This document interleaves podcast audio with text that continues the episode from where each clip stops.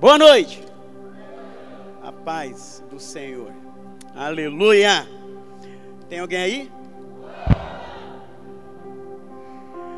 Sou grato a Deus por estar aqui. Já devia essa visita ao pastor, porque ele tem nos dado maior força. Tenho ido lá.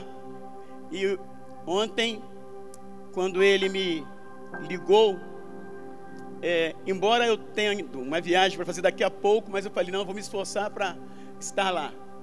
Amém? E nós estamos aqui para ser canal de Deus, para aquilo que Deus reservou para vocês. Amém? Diga aleluia. Glória a Deus. Há uma expectativa muito grande no meu coração e há uma expectativa muito grande no coração de cada um de vocês. A maior expectativa que nós temos é em relação à volta de Cristo.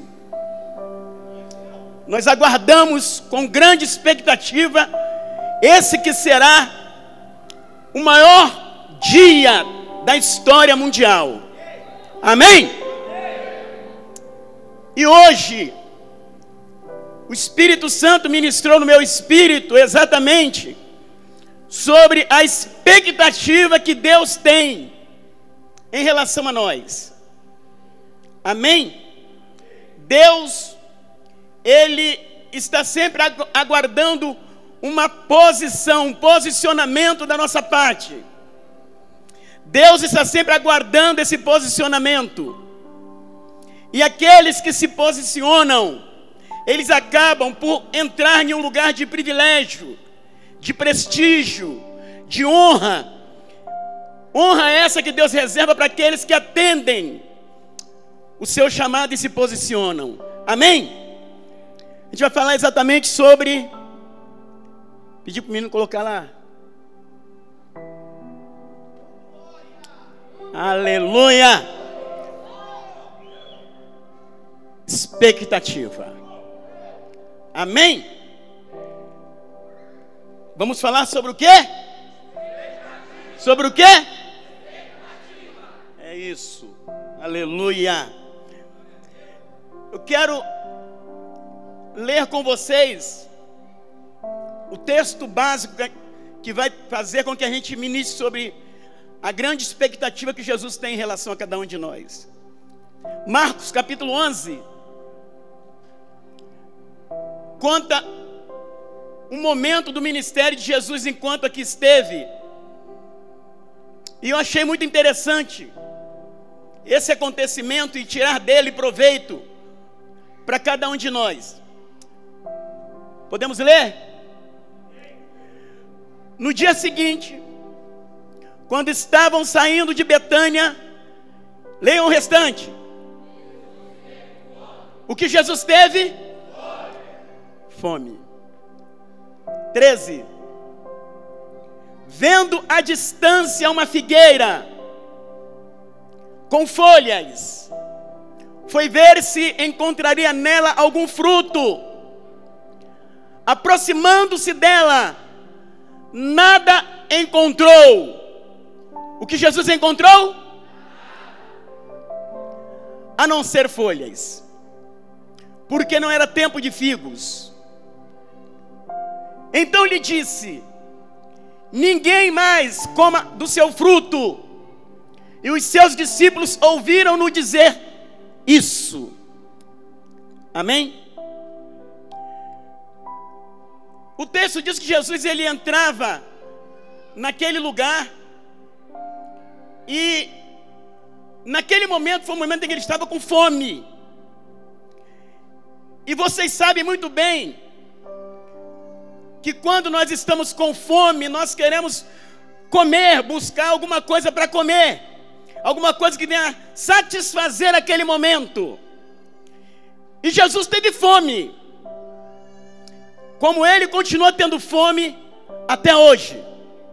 Mas esse foi um momento específico em que ele teve fome física mesmo. E incrível foi que ele entrando na cidade com fome, ele avistou uma figueira. Quando ele avistou a figueira, criou nele uma expectativa de comer figos. Estou vendo uma figueira, estou com fome, possivelmente seus discípulos também estavam com fome. O que aconteceu e que gerou nele, geraria na gente também com fome em algum lugar. Viu a figueira, ele imediatamente eu vou me alimentar.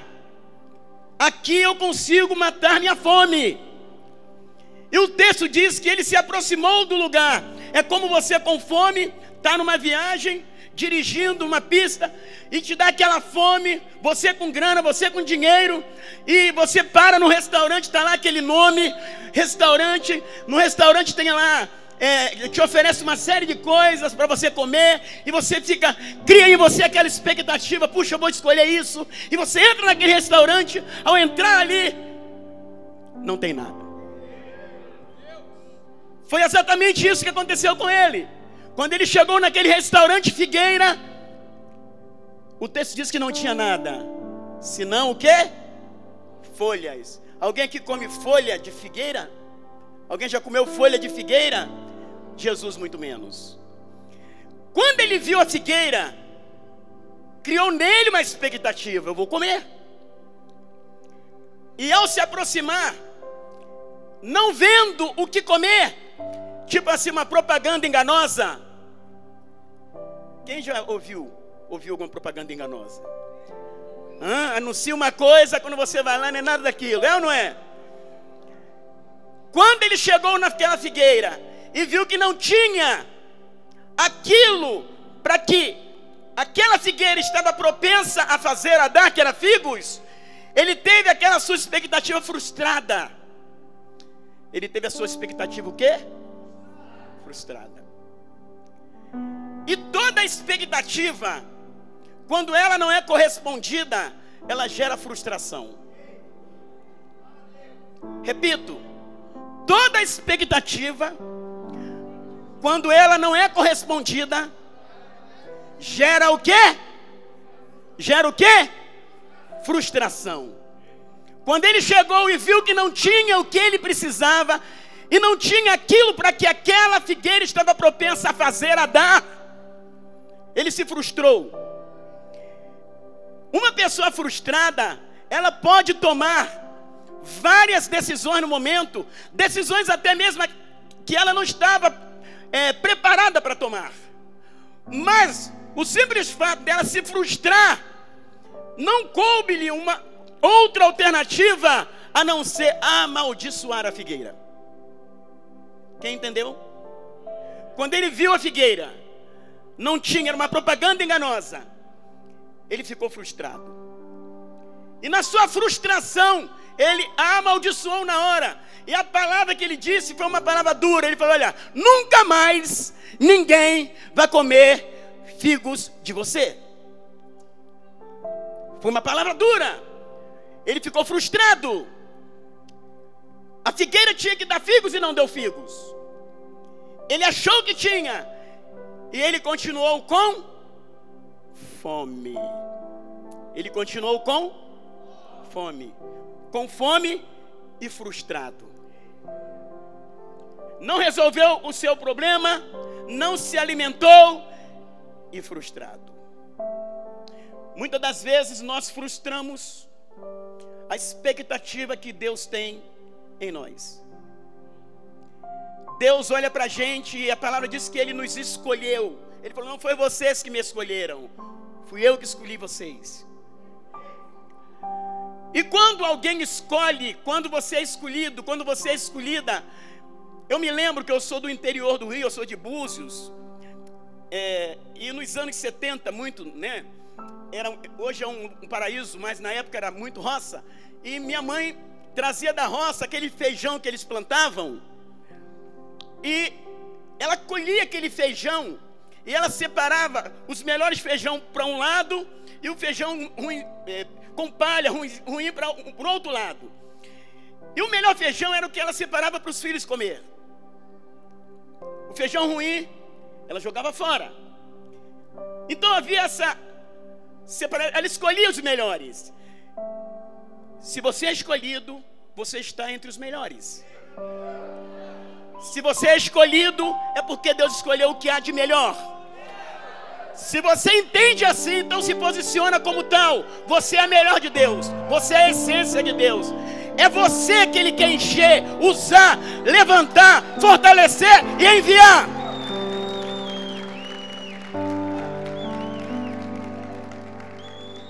Não foi vocês que me escolheram. E é incrível que ele fala é, de uma forma tão direta, ele fala assim, olha, se fosse vocês que me escolhessem, vocês nunca me escolheriam. Então eu me antecipei e escolhi vocês.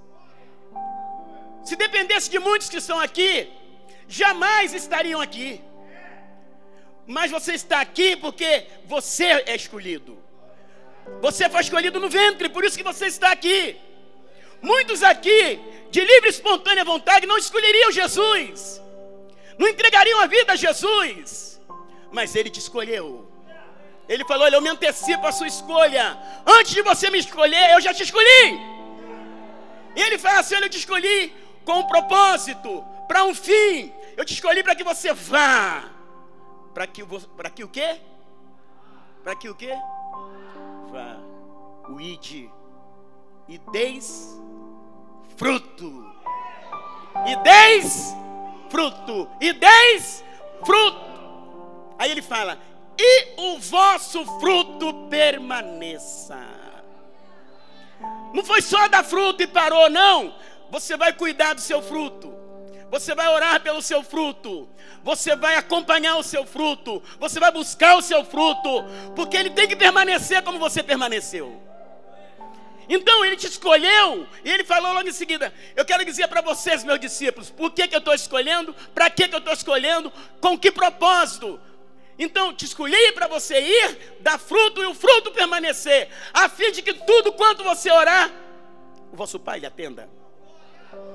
A nossa oração depende do fruto que damos e do quanto cuidamos do fruto que damos. Quem está entendendo? Jesus falou assim: quando vocês oram e não recebem, é porque vocês oram mal. O que é orar bem? Orar de acordo com o ensinamento de Jesus. Tudo que pedirem, se derem fruto, o fruto permanecer, vosso Pai vai conceder. Essa é uma palavra tremenda, que quando você traz ela e coloca no seu dia a dia, as coisas começam a acontecer, porque a palavra de Deus, Deus vela por ela para fazê-la cumprir. Amém? Diga aleluia. Toda expectativa não correspondida gera frustração. Quando uma jovem ou um jovem se prepara para um casamento, conhece um rapaz ou conhece uma moça, se gostam, se amam, começam logo a planejar ficar juntos um dia. E cria em ambos uma expectativa de um relacionamento perpétuo, eterno, contínuo. Essa é a expectativa. E eles começam a trabalhar essa expectativa. E alguns se casam. E quando se casa, de repente não é nada daquilo que a pessoa esperou. Ela criou uma expectativa e toda expectativa não correspondida gera frustração. Quando essa mulher, ela passa a gerar um filho, ou qualquer mulher começa a gerar o seu filho, ela leva durante todo o período de gravidez, nove ou sete, e vai criando nela também uma grande expectativa por aquele filho que está por chegar. E ela começa a sonhar com a chegada do filho. Há uma expectativa para a chegada do filho. E quando esse filho chega, ela começa a investir na vida daquele filho. O pai começa a investir na vida daquele filho.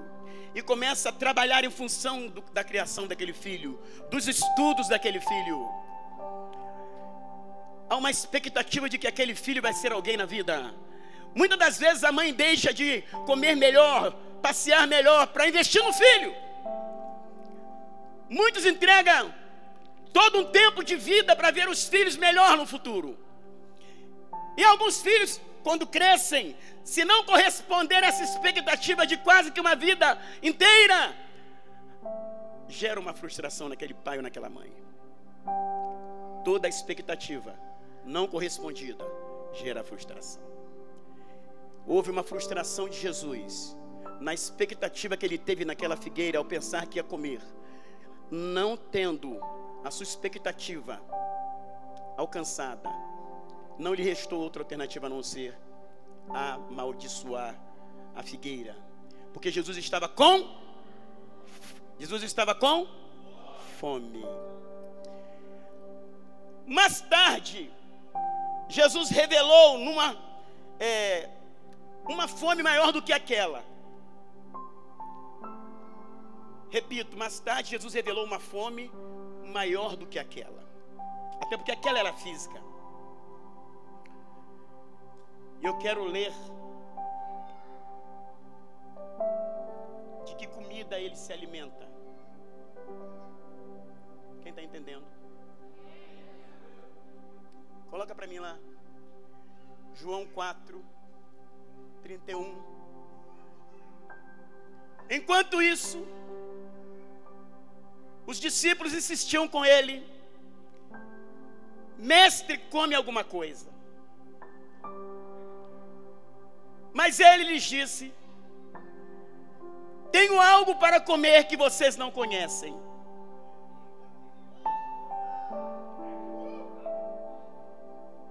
Quem está entendendo? Tenho algo para comer que vocês não conhecem. Jesus disse: A minha comida é fazer a vontade daquele que me enviou e concluir a sua obra. Qual é a comida de Jesus? Fazer a vontade do Pai e concluir a sua missão. Repita três vezes essa palavra comigo: concluir. De novo, de novo. Todos os seus discípulos, todos os seus seguidores não podem ficar pelo caminho. Tem que concluir. Os seus seguidores têm que aprender com ele. Ele é o mestre.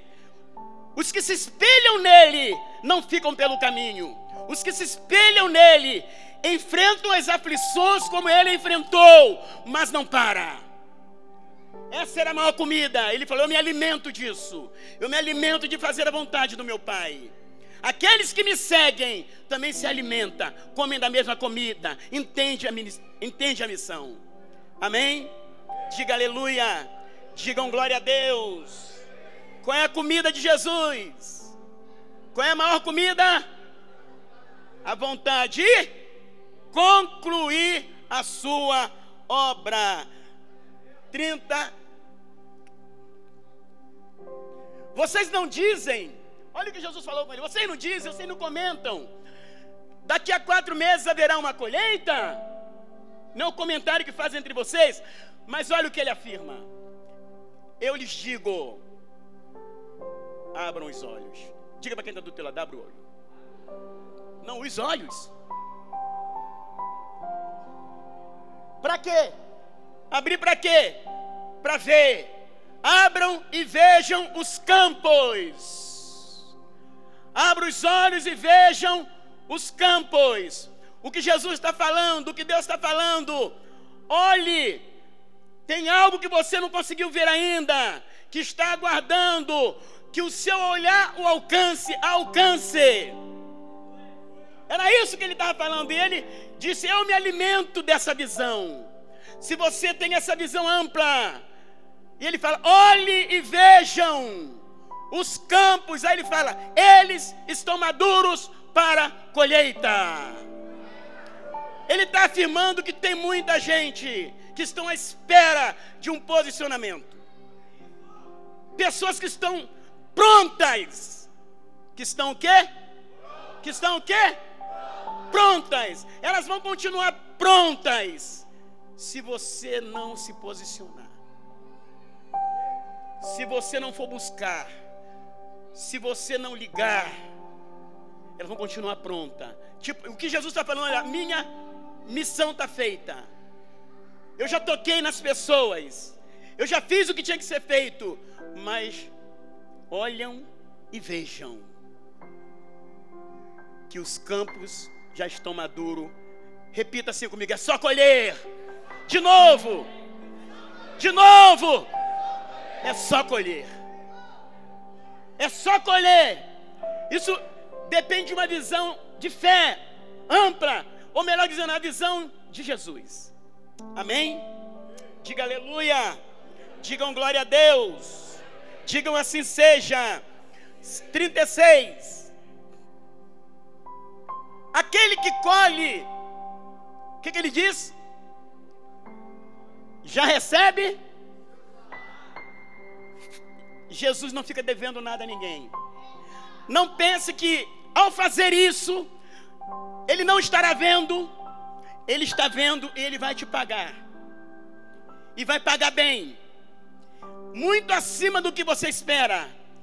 Aquele que colhe já recebe o seu salário e colhe fruto também para a vida eterna. Faz, vai buscar. Ao fazer isso, você está segurando a sua vida eterna. Ganhar as vidas, trazer as vidas, não é simplesmente ir buscar o trazer, não é simplesmente, não. Ao fazer isso, você garante também a sua vida eterna de forma que se alegram junto, tantos que semeiam, quanto o que colhe. Quando fazemos isso, geramos uma alegria imensurável nos céus, porque há uma enorme, grande, a maior alegria nos céus quando você consegue trazer um pecador ao arrependimento. Amém? Diga aleluia. Digam glória a Deus. Quero finalizar.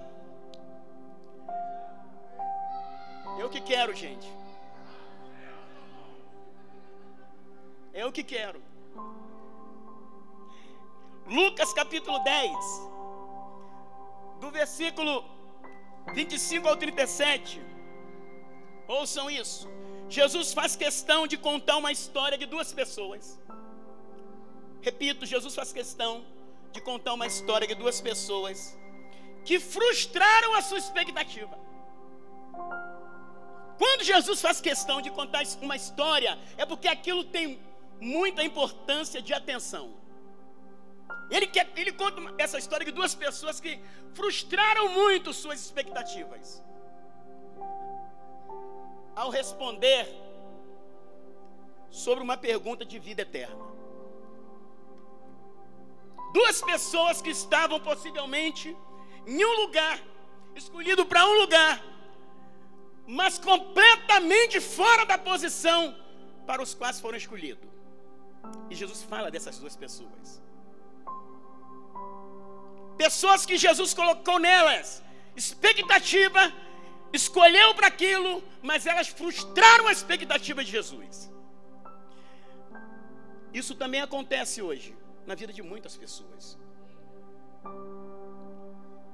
É disso que a gente vai falar agora rapidinho. Alguém fez uma pergunta sobre a vida eterna e essa pessoa era uma pessoa conhecedora, uma pessoa da lei, mas queria saber sobre vida eterna. Era uma pessoa que sabia tudo das coisas da terra ou muita coisa, uma pessoa que lia muito, tinha uma patente muito alta, mas ele quis saber de Jesus sobre vida eterna. Uma certa ocasião, um perito na lei levantou-se para pôr Jesus à prova. E lhe perguntou: Mestre, o que eu preciso fazer para herdar o quê? A vida eterna. Essa tem sido a pergunta de muitos doutores. Essa tem sido a pergunta de muita gente de patente. Essa tem sido a pergunta de muita gente de dinheiro independente da tua condição financeira, física, material, mas você é uma pessoa que Jesus escolheu para trazer essas pessoas para a fé. Quem entendeu? Independente da sua condição financeira, independente do seu grau de conhecimento, você é essa pessoa que Jesus escolheu para trazer esses doutores ao conhecimento da verdade. Para levar a esses doutores o conhecimento de como chegar na vida eterna. Como? Com a sua própria vida, com seu próprio testemunho. Diga aleluia. E ele chegou e fez essa pergunta a Jesus: Senhor, me diz, eu preciso saber o que eu tenho que fazer para herdar a vida eterna. 26. Antes de ler o 26, qual era a pergunta dele? Sobre o quê?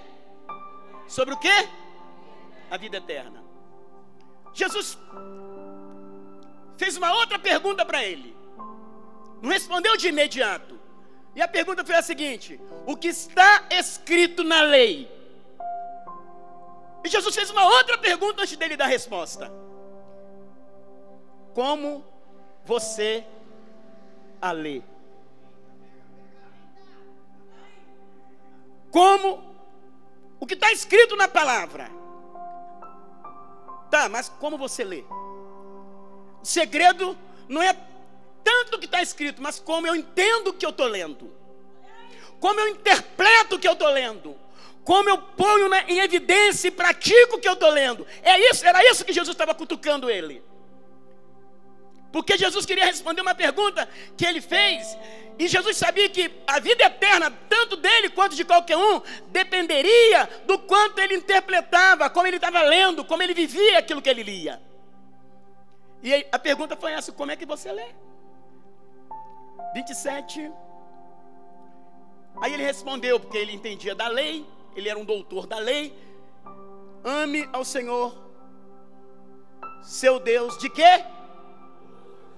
De quê? De que mais? De que mais? E de que mais? Qual era o final? Então ele sabia disso, ele lia isso, ele conhecia muito isso. Que tinha que amar o Senhor, não só de coração, mas de todo o coração. Que tinha que amar o Senhor, não só de alma, mas de toda a sua alma. Que tinha que amar o Senhor, não só com as forças limitadas que às vezes nós temos, e são assim mesmo, mas com toda a força, independente do limite. Isso ele sabia. Ele sabia que tinha que amar ao Senhor, não com parte do entendimento, mas com todo o entendimento. Ele também sabia disso. Se praticava era outra coisa, mas que ele sabia, sabia. Se pratica é outra coisa, mas que sabe, sabe. Mas a pergunta era sobre a vida eterna. Mas o que pegou ele foi o que ele leu no final. Isso foi o que pegou ele. E ame o seu próximo como a si mesmo. Isso pegou tanto ele, que ele fez uma pergunta a Jesus impressionante. 28.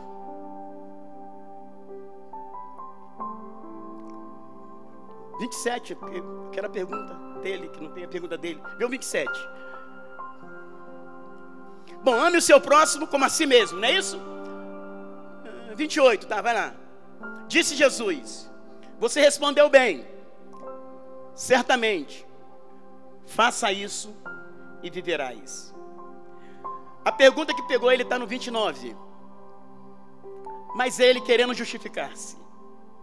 Muitas pessoas, mesmo conhecendo, mesmo sabendo que está na palavra, mas ela quer sempre dar o jeito dela, passar, passar pela tangente. Não, aqui fala assim, mas eu eu não quero ir por esse caminho.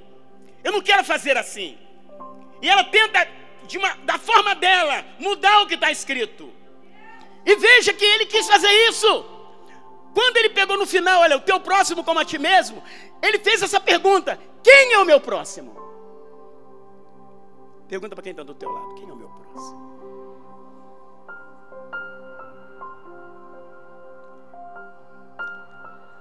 Aí, gente, não restou a Jesus uma outra alternativa a não ser contar uma história para ele.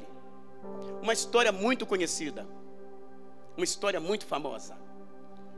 Porque Jesus sabia que mesmo ele conhecendo muito, sendo um doutor, mas espiritualmente ele tinha bloqueio espiritual e ele não entendia nada disso.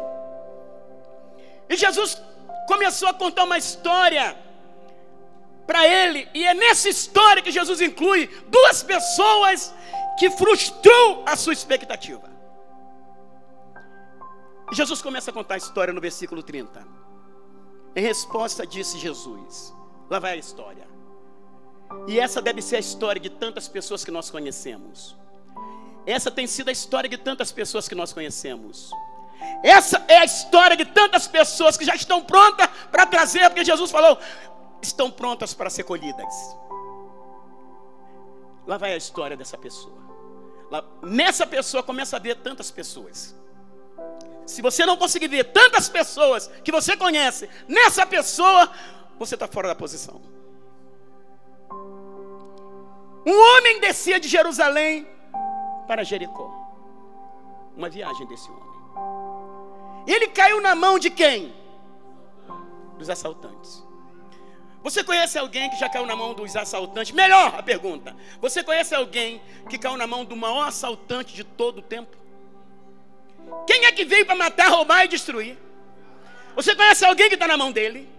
Você conhece alguém que caiu na mão dele? Você conhece alguém que está preso na mão dele? Você se posicione arranca, extrai. Jesus está precisando de pessoas para entrar no forte do inimigo e arrancar os cativos de lá. E esse homem caiu na mão dos assaltantes. Eram muitos assaltantes, não era um assaltante só. Tem pessoas que estão presas nas mãos de muitos ladrões, de muitos demônios, de legiões. E o que esses assaltantes fizeram com esse homem? Estes lhe tiraram as roupas, desnudaram, tiraram tudo que ele tinha Quantas pessoas você conhece que perdeu tudo? E já até falou isso para você, olha, eu tinha, perdi, não sei o que fazer, tô, sabe, depressivo, não consigo sair de casa. Quando uma pessoa se apresenta para você, comunica isso a você, é Deus que está colocando ela na sua frente para você, não, tem uma solução. Vamos para a igreja, vamos para a célula, vamos para o encontro.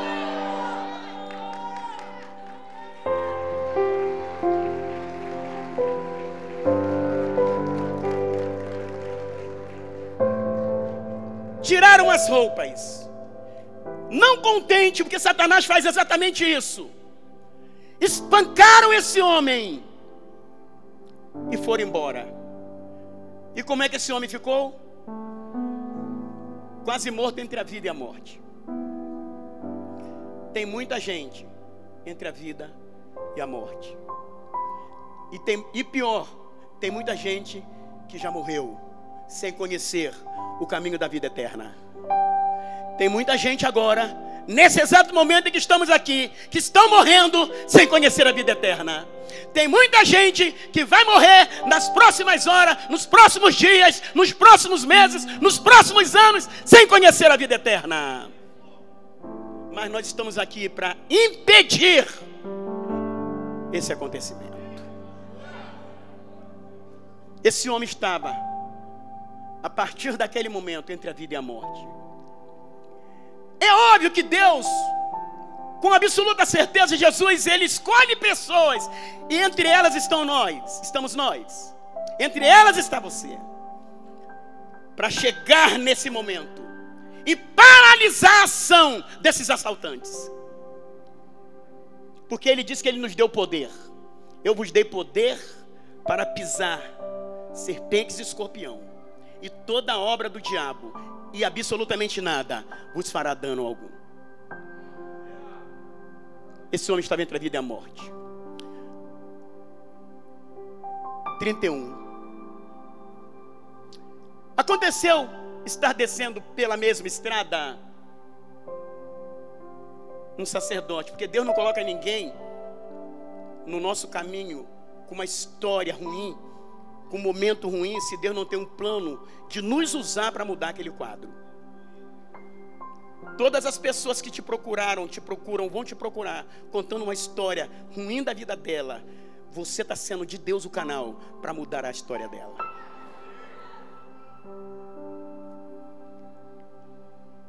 Descendo pela mesma estrada um sacerdote, quando ele viu o homem, eu gostaria que vocês pudessem acompanhar essa palavra no espírito, porque senão você não vai entender quase nada, vai sair como entrou e não vai ser legal.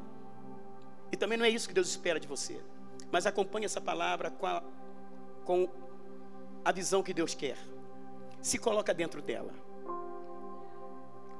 A gente só consegue ter uma mudança quando a gente se coloca dentro do problema, reconhece ele e fala assim: Eu quero mudar. Eu quero mudar. Porque a tua palavra me alcançou. Na mesma estrada vinha um sacerdote. Um sacerdote, ele foi separado, ele foi escolhido para quê? Hein? Para cuidar de vidas, para cuidar das pessoas.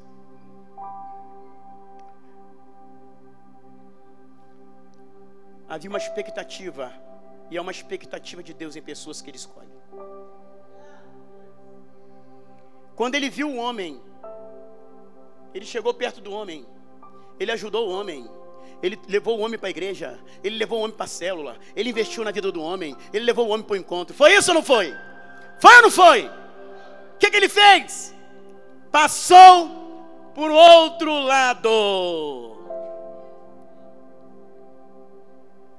Jesus estava contando uma história para responder sobre vida eterna a um doutor. Mas nessa história, porque toda a história de Jesus é verdadeira, isso é uma verdade. Embora contada por Jesus sendo uma história, mas não há história contada por Jesus, não há parábola contada por Jesus que não seja verdadeira, porque Jesus é a própria verdade. A única verdade. Muito bem, esse frustrou a expectativa que tinham nele. 32. Assim também, quem? Um levita, alguém que foi creditado nele, fazer uma obra de cuidar.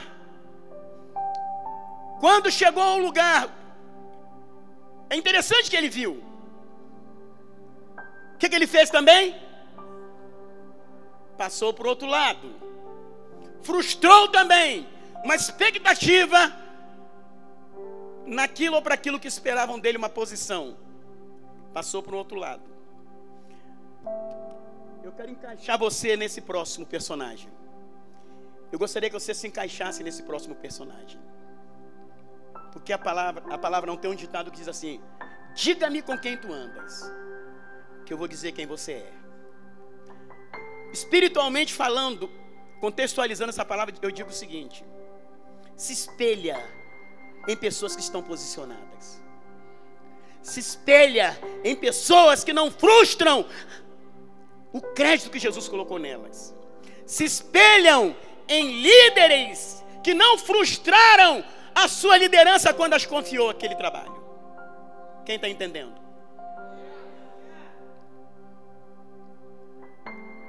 33. Mais um. Mais um. Eu estou pedindo para você responder, repetir o nome, porque esse samaritano, se não tem, se não é, tem que ser você. Quem está entendendo? Um samaritano, ele não estava na missão do dia a dia. Ele não estava no ofício, ele não foi chamado para ser levita, ele não foi chamado para ser sacerdote. Não havia nenhuma expectativa sobre ele quanto ao sacerdote, quanto ao, ao trabalho do levítico. Não havia isso. Mas o coração dele ardia para levantar as pessoas. O coração dele ardia para levar as pessoas para a igreja. E ele, foi, e ele se posicionou. Aqui não diz que alguém chamou ele para isso, que alguém colocou alguma expectativa nele, mas ele se colocou dentro da expectativa. Quem entendeu isso? Não precisa ninguém te chamar, te ungir. Não, você se coloca dentro da expectativa. É essa expectativa que Deus tem para gerar em você uma expectativa. Não só vou se me chamar, não só vou se me convocar, não só vou se me ungir, não. Ninguém chamou ele. O coração dele ardia. Tem gente caída, tem gente assaltada. Meu coração tem que arder por isso. Um samaritano estava de viagem. Estava de viagem, estava trabalhando. E eu, é legal porque quem quer realmente ter o coração ardendo pelo reino, não tem desculpa ganha a alma trabalhando, faz a obra estudando, olha, faz a alma é, é, é, no dia a dia, não tem desculpa. Não tinha desculpa. Ele viu na oportunidade, uma outra oportunidade para manifestar sua fé. E veja que ele chegou onde se encontrava o homem. Ele se aproximou do homem. Quando ele viu os outros, quando viram, fizeram o quê? Cortaram o caminho. Esse, quando viu, teve compaixão dele, teve piedade dele. É a pessoa que carrega o mesmo sentimento que havia em Jesus, compaixão. Tem algumas traduções que diz que ele se moveu de íntima compaixão. Só faz isso quem tem o Espírito de Jesus. Se você não faz, desculpa a espontaneidade, você não tem. Você pode vir na igreja, você pode frequentar, mas se você não faz, não tem. Se você vê pessoas e você não se importa com elas, você não luta para levar ela para a célula, você não luta para levar ela para o encontro, você não tem. Porque esse é o sentimento de Jesus. Esse homem tinha esse sentimento. O levita não tinha, o sacerdote não tinha, muitos não têm, mas ele tinha. Se moveu de íntima compaixão. Íntimo quer dizer, lá dentro dele tem isso, lá dentro dele mora isso. Qualquer pessoa que ele vê nessa condição, ele se comporta dessa forma. Mas os outros não. Teve piedade 34. Olha o que ele fez, gente. Ele se aproximou, enfaixou-lhe as feridas. Com que ele enfaixou essas feridas se ele estava a trabalho? Aonde ele arrumou isso? Não tem desculpa quando a pessoa quer ajudar. Não tem desculpa quando a pessoa quer trazer o outro. Não há desculpa. Quem tem compaixão já anda posicionado. Eu não sei o que eu vou me esperar pelo caminho, mas independente do que eu esperar, eis-me aqui.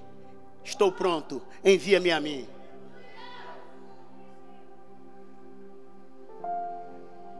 Faixa. Derramou nelas, nas feridas, vinho e óleo. Esse homem precisa de alegria. Roubaram a alegria desse homem. Como é que alguém vai dar o que não tem? Se ele deu porque tinha ninguém conhecia, ele não tinha uma, um, um, uma posição de prestígio, ele não era um levita, ele não era um sacerdote, ele era um homem em viagem. Mas independente da posição, do cargo, o posicionamento é que fala. O posicionamento é que transforma, o posicionamento é que muda. Derramou vinho e óleo. Depois, colocou sobre o seu próprio animal Eu vou contextualizar, atualizar isso. Colocou no teu próprio carro. Vou te buscar com o meu carro. Vou te trazer para a igreja com o meu carro. Porque você precisa.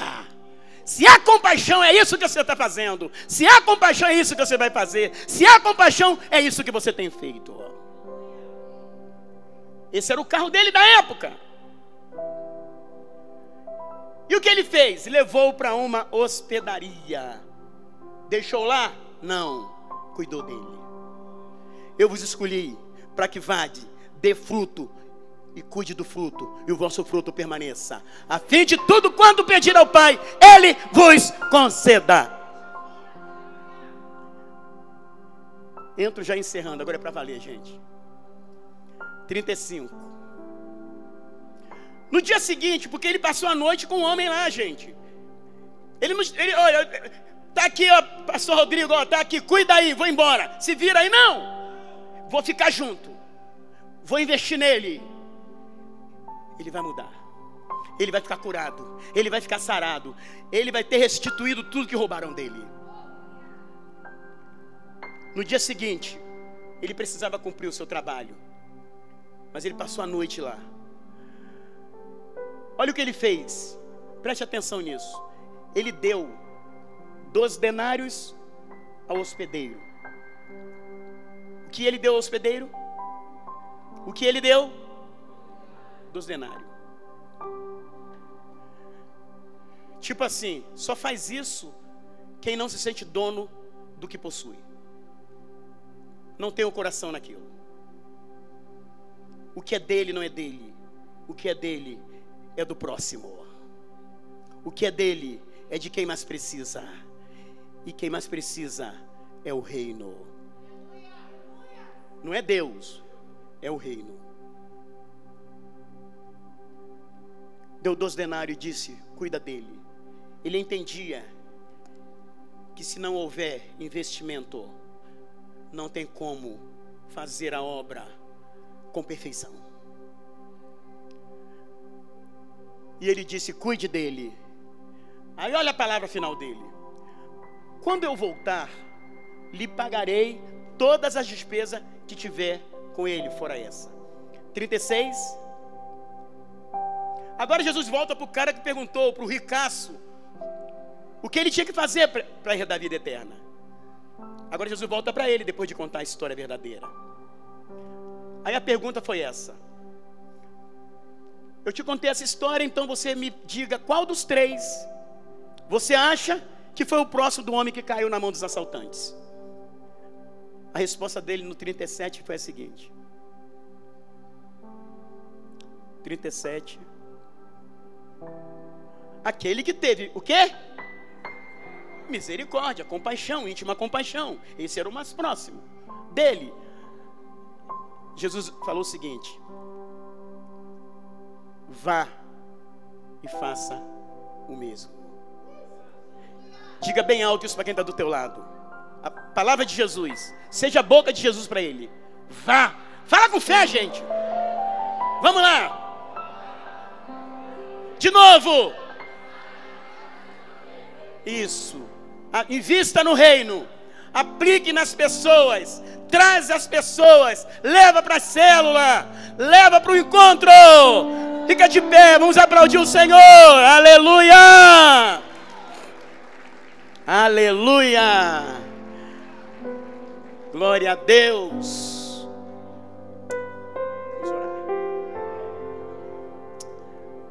Quem quer orar? Quem quer clamar? Levante suas mãos. Quem tem fé? Quem tem fé? Se tem, você vai entender o que eu vou falar. Se tem. Se não tem, a gente vai orar. E Deus vai gerar fé em você. Pela fé, você vai clamar e vai, e ao levantar suas mãos, sinta Jesus segurando nelas e te enchendo da força que você precisa. Esse é um ano de muita conquista. E você precisa estar cheio dessa força para conquistar o que tem, o que Deus já separou para você o que Deus já reservou para você. Aleluia. Aleluia.